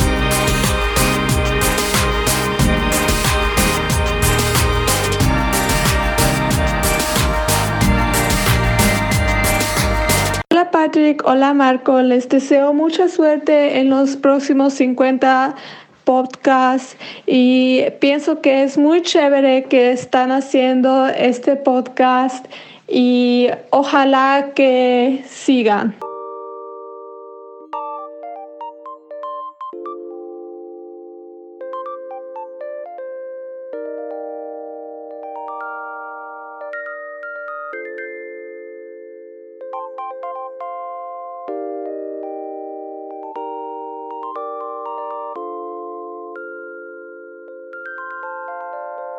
Also die Kulturfabrik, wie der Name schon sagt, ursprünglich mal eine Fabrik gewesen, in die dann später ein Verein eingezogen ist, um dort ja, Kleinkunst und vor allen Dingen aber auch Musikkonzerte zu veranstalten. Die sind dann irgendwann mal gewandert in den ehemaligen Krefelder Schlachthof und haben dann da ein neues Zuhause bekommen und um die Fabrik herum haben sich dann noch weitere Kulturkneipen angesiedelt, die also quasi da so ein kleines Independent-Nachtviertel sozusagen bilden. Ne? Kulturfabrik muss man sich so vorstellen, es ist eben mittelgroße Konzerthalle gewesen, wo ich sag mal so die dritte Bundesliga der Musikindustrie aufgetreten ist. Ne? Auch die erste Liga. Ja, ja. Also Blind Guardians haben da bestimmt, bestimmt auch aufgetreten. Ja, die Ärzte sind da auch schon aufgetreten. Die Ärzte sind da auch aufgetreten. Aber ich sag mal, Feld ist da auch ich sag mal Bands, die durchaus bekannt sind, aber eben jetzt nicht sich die Köln Arena füllen oder so. Die Ärzte füllen die Köln Arena.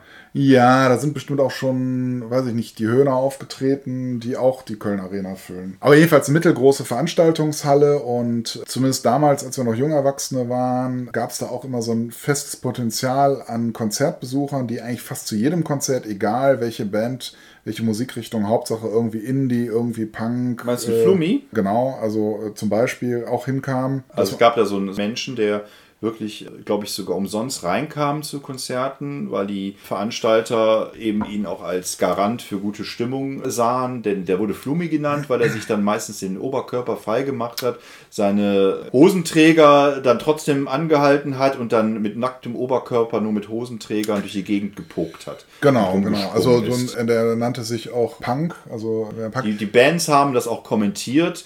Teilweise kannten sie, glaube ich, die Tradition nicht.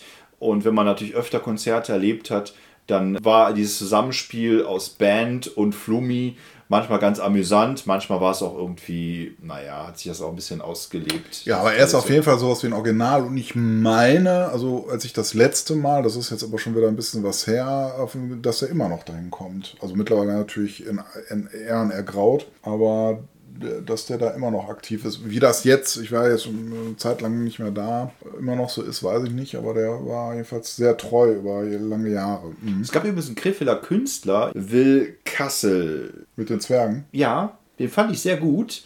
Wobei ich den jetzt äh, am Ende dann doch sehr plakativ fand. Der hatte immer so sehr, sehr viel Sendungsbewusstsein. Der hat immer seine Kunst mit einer Message untermauert, die so Richtung Friedensbewegung und Weltfrieden und so weiter ging.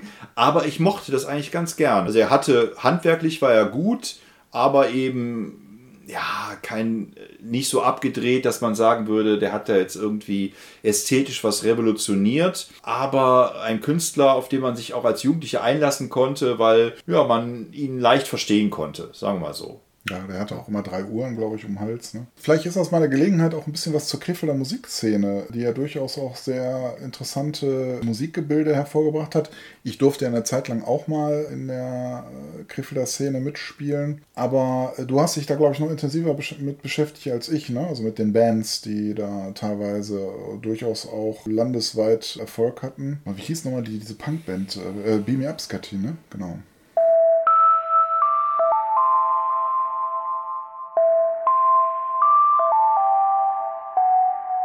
Hallo, hier Dorothee aus Schwerin.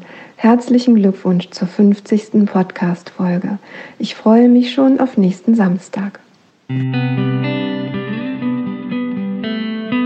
Ja, wo wir eben so schön schon bei der Kulturfabrik waren, Was fällt dir denn zur Krefelder Musikszene ein? Krefelder Musikszene, ja. Einer meiner Lieblingsbands war damals M Walking on the Water, Ja. die äh, kurz davor waren, so einen richtigen Durchbruch zu haben, die auch damals bei Jürgen von der Lippe aufgetreten sind, M Walking on the Water, in so einer WDR-Sendung, die er damals hatte. Und die hatten damals ein Album, Elysium oder so heißt das. Damit standen die wirklich kurz vor dem Pop-Durchbruch, weil die ganz viele poppige Melodien da drauf hatten.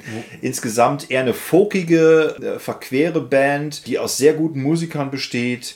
Man muss aber natürlich auch den Ansatz mögen, dieses Folkige. Und- Aber die hatten durchaus, also ich sag mal, mindestens eine Handvoll sehr, sehr eingängige Melodien, die sie zu einem, ja nicht, noch nicht mal Geheimtipp, also zu einer sehr bekannten Band im Krefelder Raum gemacht haben. Ja, auch da. Die wurden ja eine Zeit lang so als, ich sag mal, Konkurrenz zu Fury and the Slaughterhouse auch so gehandelt. Ne? Ja, aber genau zu dem Zeitpunkt, den ich gerade benannt Ja, habe. ja, ne? ja. Dann gibt es natürlich Blind Guardian, eine Metal-Band, eine Soft-Metal-Band, glaube ich, nennt man das, die auch immer noch aktiv sind und die man auch außerhalb von Krefeld viel kennt. Also gerade im Metal-Bereich werden die sehr geschätzt, weil sie sehr melodischen Metal machen. Dear Wolf, eine Band, die auch aus Krefeld stammt, die auch so ein bisschen in dem folk-rockigen Bereich, die ich auch damals sehr mochte, die aber aus meiner Sicht nur so ein, zwei gute Alben hatten und der Rest war dann nachher so ein bisschen, naja, wen interessiert's. Dann gab es auch Bands, die ich ganz gut fand, die so eher so in den Beatles-Bereich gehaust haben. Sgt. Pepper hießen die, glaube ich. Und dann auch Punkbands, ne, Ja. die aus dem Krefelder, da kannst du vielleicht noch mehr drüber erzählen. Ja, also mir würde da ganz Beam spontan Beam Up Scott hier einfallen. Die waren, ja, also so, die,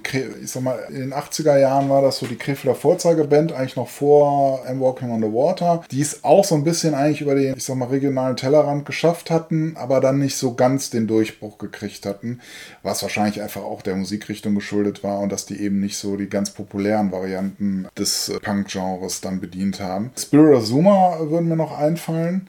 Sag mal, wenn man jetzt sagen würde, so ähnlich wie Sisters of Mercy, äh, dann trifft es das aber nicht so richtig. Aber sagen wir mal, das Genre war so ein ähnliches. Ne? Und aber die waren, haben, waren auch kurz vorm Absprung, sind es aber auch nicht so weit gekommen.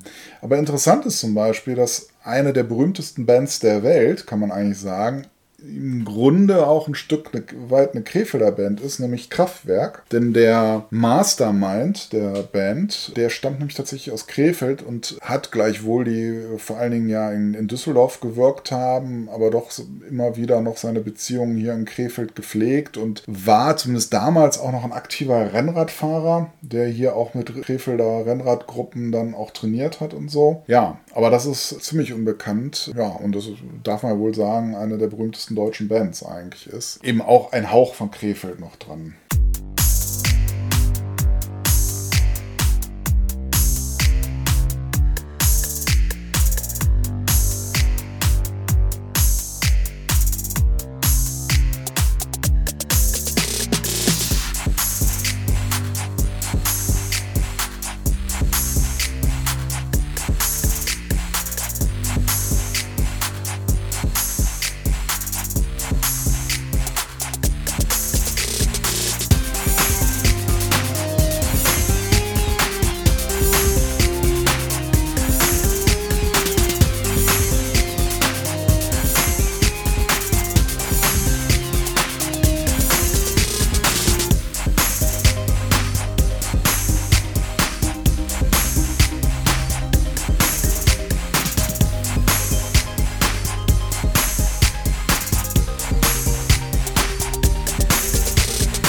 Ich glaube, mittlerweile gibt es tatsächlich auch noch mehr Bands, die wir wahrscheinlich gar nicht mehr so kennen, weil wir jetzt auch gar nicht mehr in Krefeld so unterwegs sind, die aber durchaus wohl auch ja den Sprung über den Tellerrand geschafft haben, nur dass uns das nicht mehr auffällt. Also es sei uns verziehen, wenn wir die jetzt nicht erzählen, das ist dann wahrscheinlich unserem Alter geschuldet. Aber ab und an taucht dann wieder irgendwas auf, wo sie denken, uop, was, aus Krefeld kommen die, oder? Ne? Also Dann können wir vielleicht auch jetzt mal zum Ort kommen, den du eben auch schon benennen wolltest, Hülser Berg. Da gibt es mehrere Ecken, die ich besonders eindrucksvoll finde. Einmal natürlich der Aussichtsturm oben auf dem Hülser Berg, den ich als Kind gerne besucht habe, der, wenn man ganz oben ist, schon einen fast schwindelig macht, weil man auch bei den Treppen, die man da aufsteigt, durch Gitter hindurchschaut und auch die ganze Zeit den Boden sieht. Dann wackelt der natürlich auch so ein bisschen, wenn man Ja. da hochläuft. einer der Vorgängertürme ist ja auch mal zusammengestürzt. Oh, das darfst du mir nicht erzählen, sonst gehe ich da nicht mehr hoch.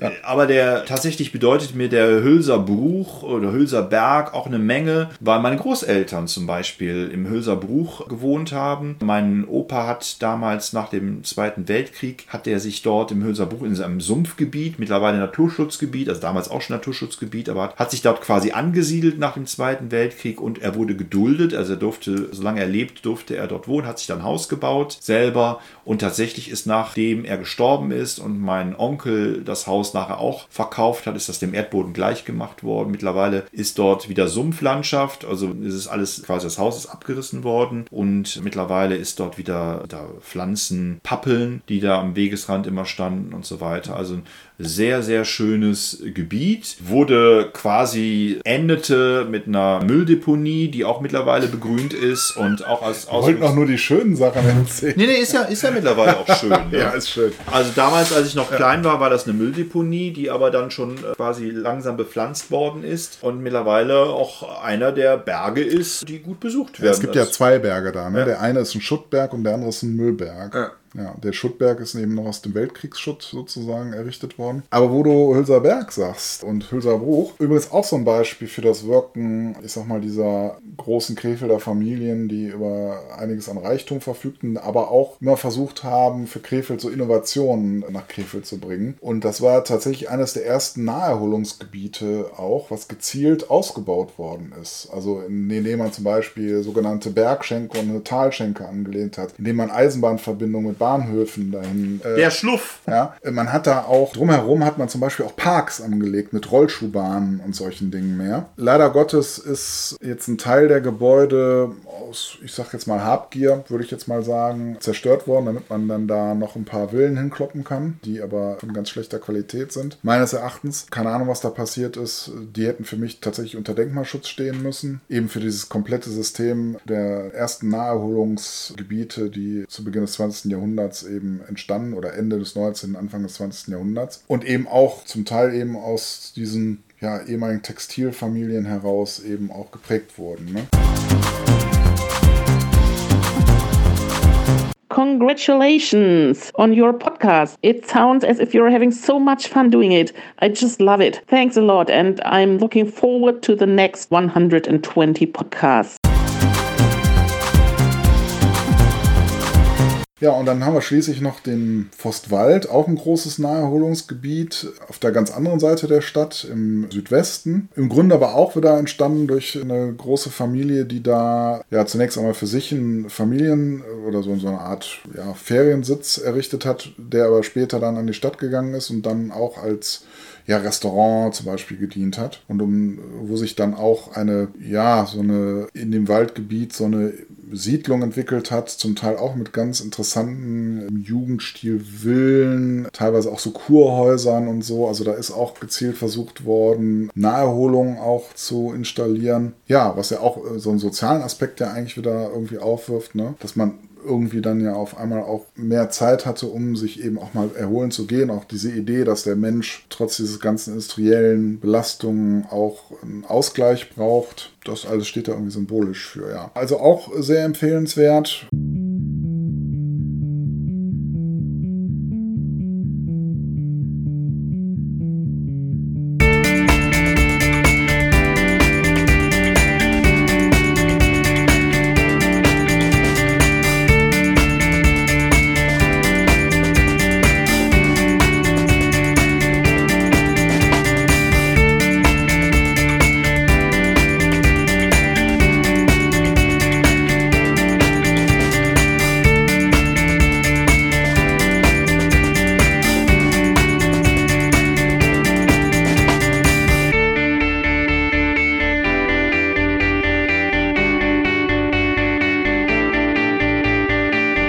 Tout le monde Félicitations pour votre 50e podcast. On souhaite que le meilleur pour les 50 prochains.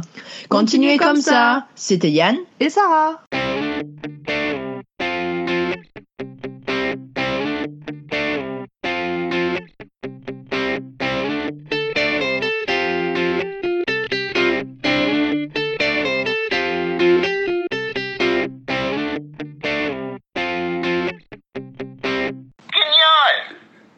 Episoden Podcast. Wow, Wahnsinn. Jetzt muss ich glatt mal reinhören.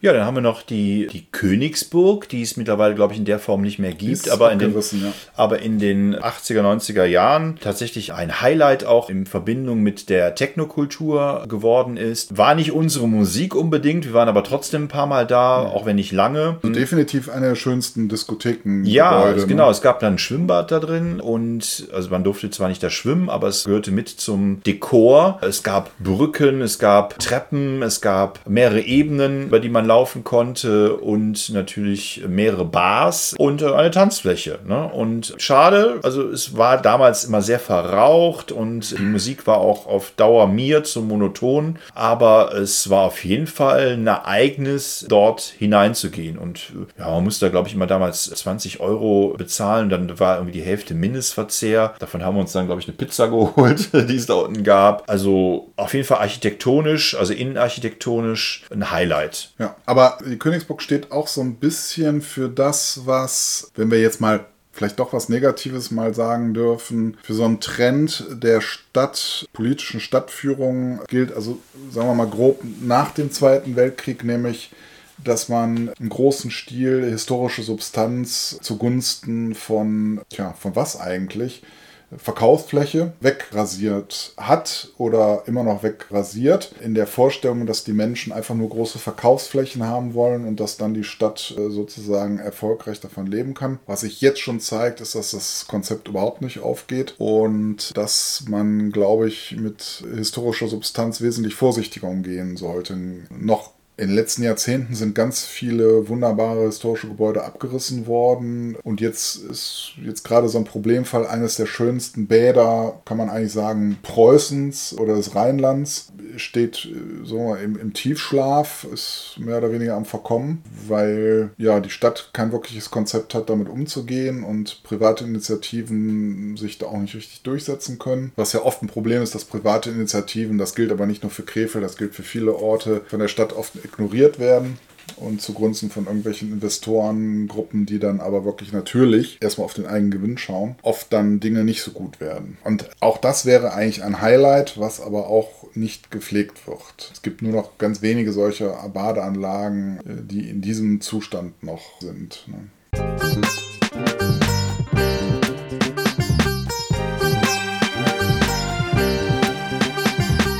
Olga aus Moskau, ich wollte gratulieren zu der 50. Ausgabe des Podcasts von Marco und Patrick. Ich hoffe, ihr macht so weiter auf weitere 50 Ausgaben.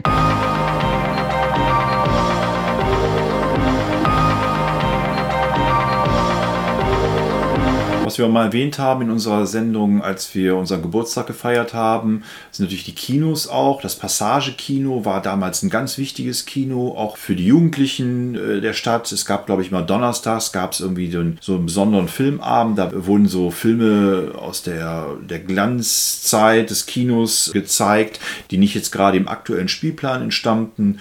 Und da habe ich ganz viele wichtige Filme gesehen, die ich heute nicht mehr missen möchte in meinem äh, filmischen Wissensrepertoire. Also ob das jetzt Monty Python Filme sind oder ob das Filme sind, die, die nicht ganz so Hollywood oder Blues Brothers oder so, also die irgendwie einen Kultcharakter hatten oder die irgendwie ja besonders sehenswert sind, also weil man sie auch noch fünf, sechs Mal gucken kann. Die wurden dort gezeigt, einmal die Woche. Und das habe ich teilweise erst viel zu spät entdeckt, aber es war immer ein Genuss, dort im Kino zu sein. Da gab es natürlich alles, was man sich mit früher mit Kino verbunden hat. Es gab den Eismann, der am Anfang gefragt hat, wer noch ein Eis möchte. Es gab Eiskonfekt. Eiskonfekt. Es gab, ja, es gab das typische Kinopublikum. Und es war eben nicht so bombastisch wie heute, diese Cineplex-Kinos, wo es tatsächlich darum geht, möglichst viele Menschen in ein Kino zu stopfen und Oh, wobei, die also der Hauptsaal war ja schon gigantisch. Ja, aber gigantisch. Also es gab ja diese Logen, die waren schön. Ne? Man konnte tatsächlich auch oben in diesen Logen sitzen. Das war, fand ich schön. Ja, aber der, der Hauptsaal war deutlich größer als die in den Multiplex-Kinos. Ja? Also gut, es war ein großes Nur- Kino, aber es war irgendwie, hatte es was Heimisches, es war irgendwie sehr vertraut. Ja, es war halt noch ein richtiges Kino, so wie man das früher so kannte. Ne? Und dann gab es ja zum Beispiel auch das Casablanca. Ich meine, es gab ja früher viel mehr Kinos, aber was wir jetzt noch erlebt haben, war dann das Programmkino Casablanca zum Beispiel an der Leverenzstraße, was die auch Konzerte eher veranstaltet haben. Konzert, aber eben auch Programmkino gemacht haben, die aber immer so ein bisschen finanziell so am Rande der Existenz robbten. Ich weiß, teilweise standen da auch Eimer, um Regenwasser aufzufangen, äh, auf den Sitzbänken. Aber auch das war eigentlich ein ganz schönes Kino. In der Nähe ist übrigens das Geburtshaus auch von Joseph Beuys. Ah ja, ja. Ja, ich, ich weiß auch gar nicht, ob es das noch gibt. Ich meine, es hätte unter anderem Namen, jetzt gäbe es das immer noch, aber bin mir unsicher. Ich bin eben auch nicht mehr so viel in Krefeld. Also, ja, ja, und dann gab es ja noch weitere Kinos. Das ist ja alles dann eingedampft worden, um dann das große Multiplex zu errichten. Was natürlich vom Soundsystem, von der Qualität der Sitze toll war, aber null Ambiente hatte. Ne?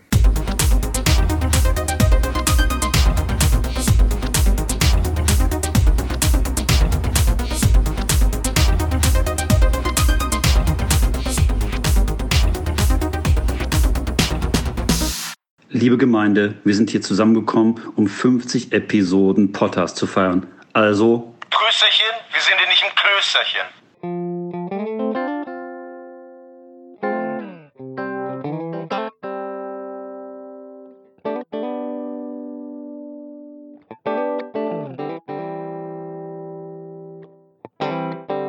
Marco und Patrick, die Podcaster der Nation, haben es geschafft. 50 Episoden Podcast.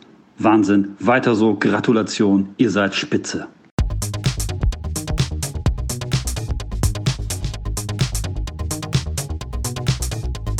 Ja, und dann haben wir noch die Innenstadt, die tatsächlich auch in meiner Kindheit, in meiner Jugend viel Wandel durchlaufen hat.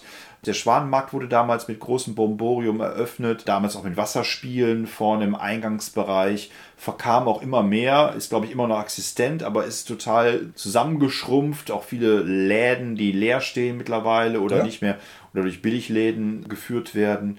Später ist mal das Hansa-Zentrum neu eröffnet worden, also am Hauptbahnhof. Ähnliche Hoffnungen sind damit verbunden worden. Beide werden eher nicht mehr so gut besucht oder es sind eher. Wobei der Schwanenmarkt im Vergleich eigentlich immer noch ganz gut dasteht. Ne? Ja. Die Innenstadt war damals eigentlich ganz nett. Also wir haben viel Zeit verbracht damit, die Straße auf und ab zu gehen. Zwischen dem einen McDonalds und dem anderen McDonalds, zwischen der Dionysuskirche und dem Hauptbahnhof, rauf und runter. Manchmal fünfmal die gleiche Strecke, um Menschen zu treffen, mit denen zu quatschen, um Kontakte zu knüpfen. Quasi man war in Bewegung, ne? man, man hat äh, sich lebendig gefühlt. Damals die Fußgängerzone war mit einer Mischung aus blau-grauen Steinen und roten Steinen versehen. Mittlerweile ist alles dem Grau gewichen. Grau. Mit dem- Helles Grau. Helles Grau, ja. Was ich nicht mehr so einladend finde. Nee. Also es, es wirkt irgendwie dadurch etwas trister Ja, als vorher. Ne? Es ist so eine Modernität, ne, die aber den Blick dann eben auch auf, gerade in der Innenstadt, es ist ja viel durch den Krieg zerstört worden, während seitliche Stadtteile aufgrund eines Missgeschicks der Alliierten erhalten blieben, ist genau das Zentrum durch Bomben ausradiert worden und teilweise auch nicht ganz so schön wieder aufgebaut worden, sondern nur, dass die Ladenfläche wieder da war. Und ich sag mal, dieses Grau lässt den Blick da so stärker wieder, also lenkte weniger ab, sondern lenkte den Blick wieder mehr auf die, ja, teilweise eben nicht ganz so schönen Bauten und hat auch eine gewisse Tristesse, finde ich jedenfalls, verursacht. Allerdings finden sich dazwischen dann doch auch immer wieder mal so Perlen, die man so gar nicht bemerkt, weil man eigentlich immer nur auf die Ladenfronten guckt. Aber wenn man den Blick mal hochschweifen lässt, erkennt man auf einmal doch ganz wunderbare Bauten noch. Ich finde das Gebäude, wo die Thalia äh, Bü- Bücherei. Zum Beispiel, ne? Das ist eigentlich ganz schön. Ja, also da gibt es ja einiges in der Richtung. Und es gibt ja auch dahin, wie heißt das, wenn man dahinter Richtung äh, Westwall geht, da ist auch diese kleine Straße, wo auch so kleine Cafés sind und diese schönen. In Püffke. Ja, äh, schöne Häuschen. Ja. Ja, ja, das ist ja, das ist ja tatsächlich auch noch Teil der Krefelder Altstadt. Ja, wobei bei Altstadt, ne, damals Renania Allee, da haben meine Onkel immer von äh, geschwärmt, ja. Die aber ja nicht in der Altstadt lag. Nee, nee, aber äh, war damals auch das Ja. Zentrum des Ausgehens. Ja, Ja, ja, da war man, richtig Als was wir los. dann in dem Alter waren, in man ausging, war es nicht mehr ganz so schön. Ja, wir haben uns auch zuerst gar nicht hingetraut, weil wir mal hörten, dass es da auch ordentlich. Ja, äh, Prostitution, Drogen, viel, viel Alkohol, auch viel wahrscheinlich Alkoholiker, die da ihr Unwesen trieben. Und dann sind wir aber, haben wir uns Gewalt. irgendwann dann doch mal hingetraut und es war eigentlich ganz okay. Ja, vor allen Dingen gab es auch leckere Pizzerien. Ne? Ja. Also es war ja dann noch. Es war, war äh, wirklich das ganze Stadtviertel war ja auch mit Kneipen und Diskotheken und so weiter da gefüllt. Und aber das hat sich immer mehr abgenommen und ja, ich sag mal, ähnlich finde ich wie, wie in, in Mönchengladbach in der Altstadt. Also dass das, was ursprünglich mal sehr erfolgreich war als Freizeitbereich, ähm, dass sich das aufgelöst hat und vielleicht zugunsten von Düsseldorf oder so sich dann verschoben hat oder so, dass die Leute mit Autos immer mehr woanders hinfuhren oder so. Ich weiß es nicht, was letztlich Ursache dafür ist. Ne? Denn das war ja wirklich ein großes, also war ja wirklich ein großes Areal, was mit Diskotheken und, und anderen Institutionen irgendwie da belegt war. Ne?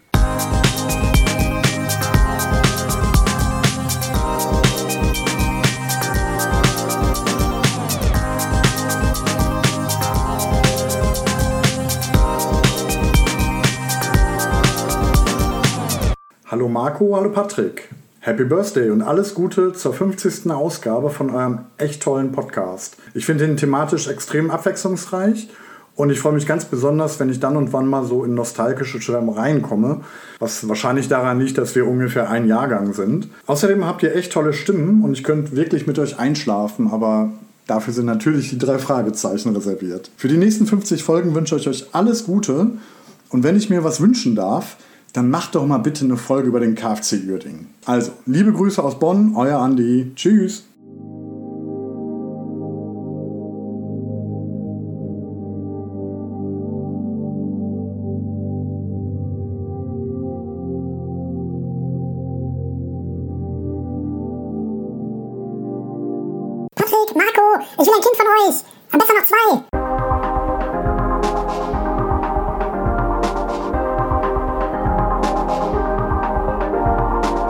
Aus einem Hobby eine Herzensangelegenheit wird, dann schafft man es auch bis zum 50. Podcast. Lieber Patrick, lieber Marco, herzlichen Glückwunsch, eure Kerstin.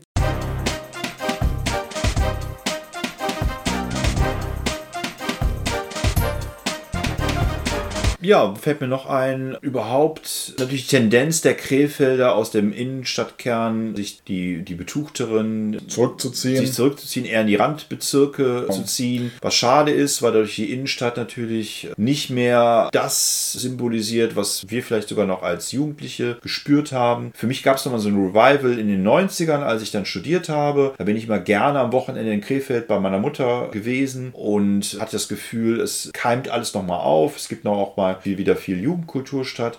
Aber irgendwie seit den 2000ern, 2010er Jahren habe ich das Gefühl, dass da wenig gegengesteuert wird. Also dass die Leute tatsächlich so eine Stadtflucht betreiben.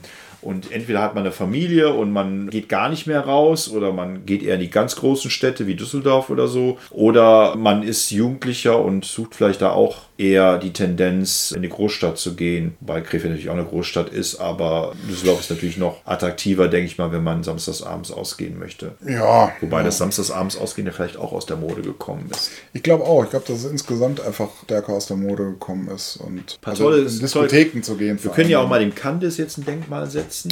Also ein Café, was es auch schon seit 20 Jahren nicht mehr gibt. Ja. Wo wir gerne waren. Am Wochenende mindestens bevor wir irgendwelche Diskotheken besucht haben, aber manchmal auch als ganzheitliche Abendunterhaltung. Da gab es einfach ganz, ganz verdammt leckere Sachen. Es hatte eher so einen Bistro-Charakter und man konnte auch spielen. Ne? Man konnte Schach spielen oder Dame Ja, spielen. es, es war aber nicht spektakulär. Es war okay. Für mich war es spektakulär, weil es einfach genau die richtige Stimmung verbreitet. Es war, man konnte reden, es war nicht zu laut, man konnte was essen, man konnte was trinken. Ja, das, da insofern, aber es war jetzt optisch, war es jetzt nicht spektakulär. Ich meine, die hatten halt ein paar antike Möbel da rumstehen und eine Mischung aus verschiedenen alten Stühlen. Das war Wie hieß denn dieser, dieser eine Kantine, wo man auch nachts noch reingehen konnte.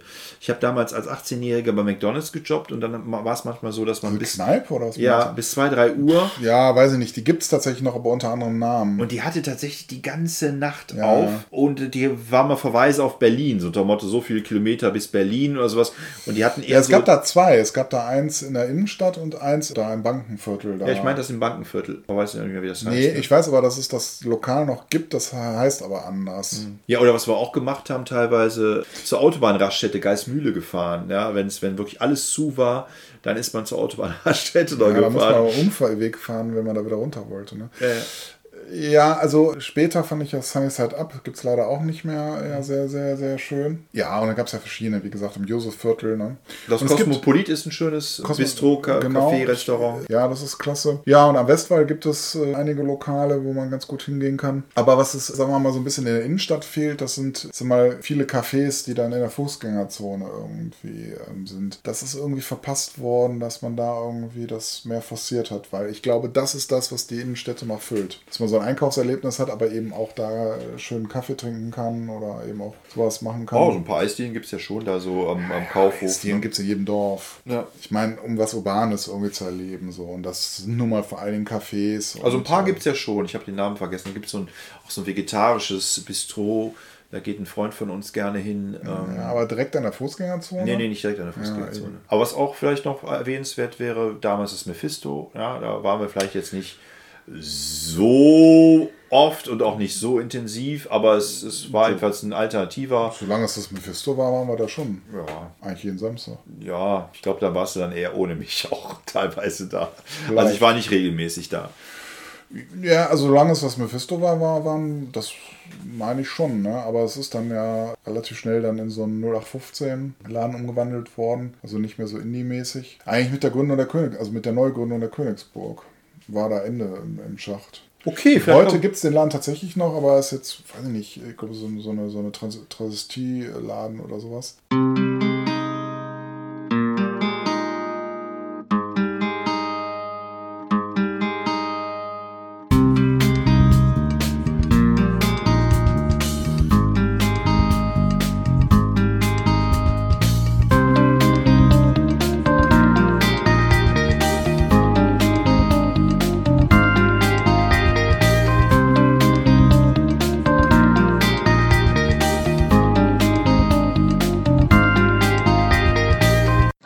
Patrick, hallo der Marco. Hier ist Marcel. Ich gratuliere euch herzlich zur 50. Ausgabe von Podcast. Ich komme auch gerne nochmal vorbei, um mit euch äh, zu quatschen, wenn ich wieder ein neues Buch geschrieben habe oder ähnliches. Ihr könnt euch ja einfach melden, wenn ihr könnt und wenn ihr wollt. Und bis dahin alles Gute.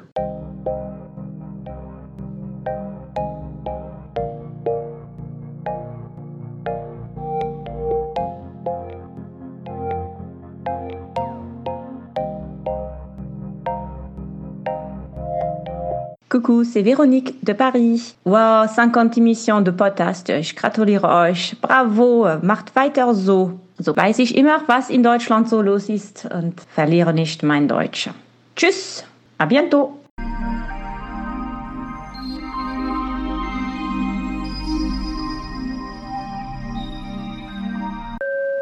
Hier ist die beste Ehefrau von Patrick. Ich gratuliere euch ganz herzlich zu eurer 50. Sendung von Podcast, dem Podcast. Immer an eurer Seite.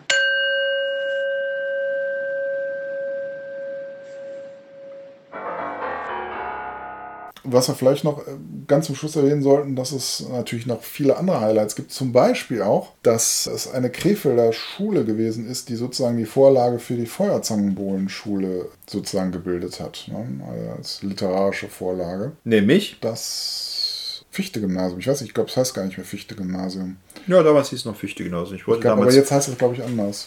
Sein. Oder ist das, ja, ich meine. Ja, es ist, äh, war ja auf jeden Fall eine Kooperationsschule. Die hatten, das war auf jeden Fall naturwissenschaftlich ausgerichtet und die hatten Kooperationen auch mit anderen Schulen. Also es sind auch eher kleinere Schulen, die dann in Innenstadt waren, ja. Da war ich Mhm. mal, habe ich mit meinem Schulleiter vorgesprochen, weil ich mich da bewerben wollte für die Oberstufe. Ja, also wir empfehlen abschließend. Krefeld, die Samt- und Seidenstadt. Ist es die? Ich weiß nicht, ob es noch eine Sand- und Seidenstadt ist, aber es ist auf jeden Fall eine Stadt, die es wert ist, besucht zu werden. Ja, wir haben euch ja jetzt die wesentlichen Hotspots äh, genannt. Genau.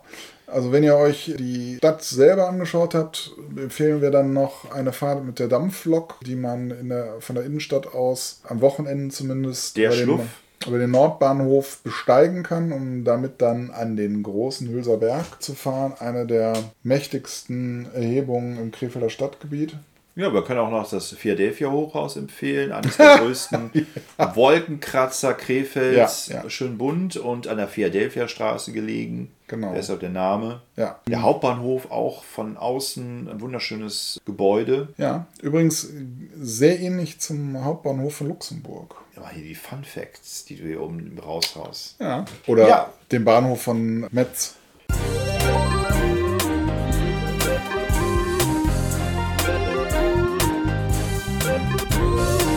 Lieber Marco und lieber Patrick, herzlichen Glückwunsch zu eurer 50. Folge vom Podcast. Es macht total viel Freude, euch beim Plaudern zuzuhören. Und beeindruckend tun mich dabei immer vor allem all die vielen Hintergrundinformationen, die ihr dabei einflechten lasst. Bin gespannt, welche Themen alles noch folgen werden. Freue mich auf euch. Eure Katrin.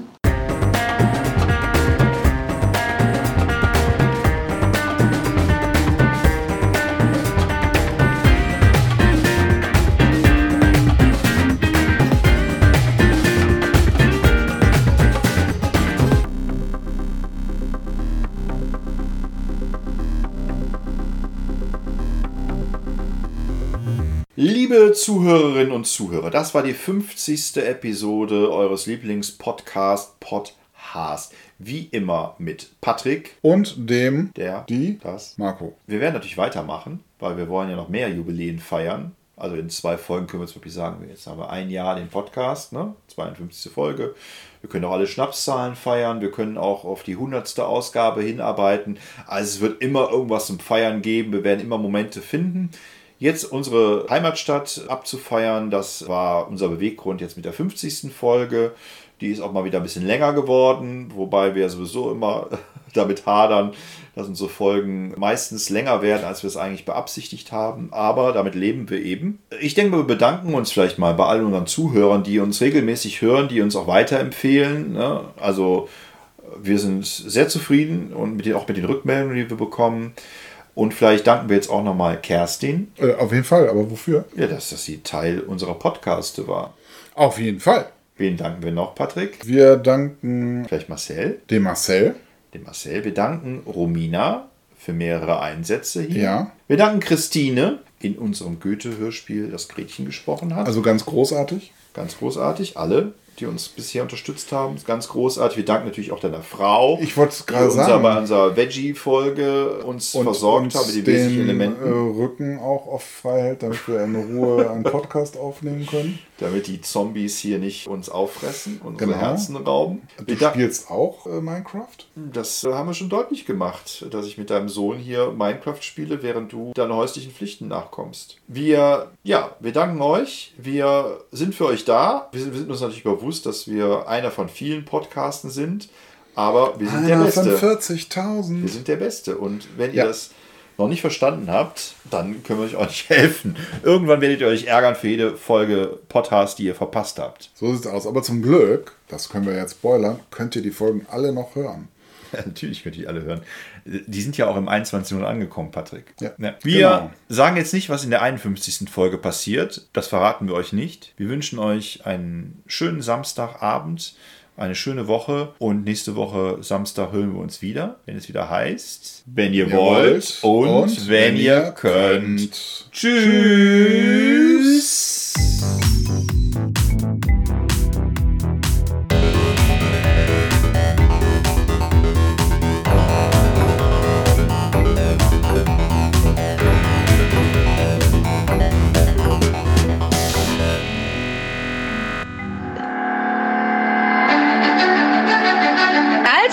Burschis, bleibt, ihr seid. Das ist für euch.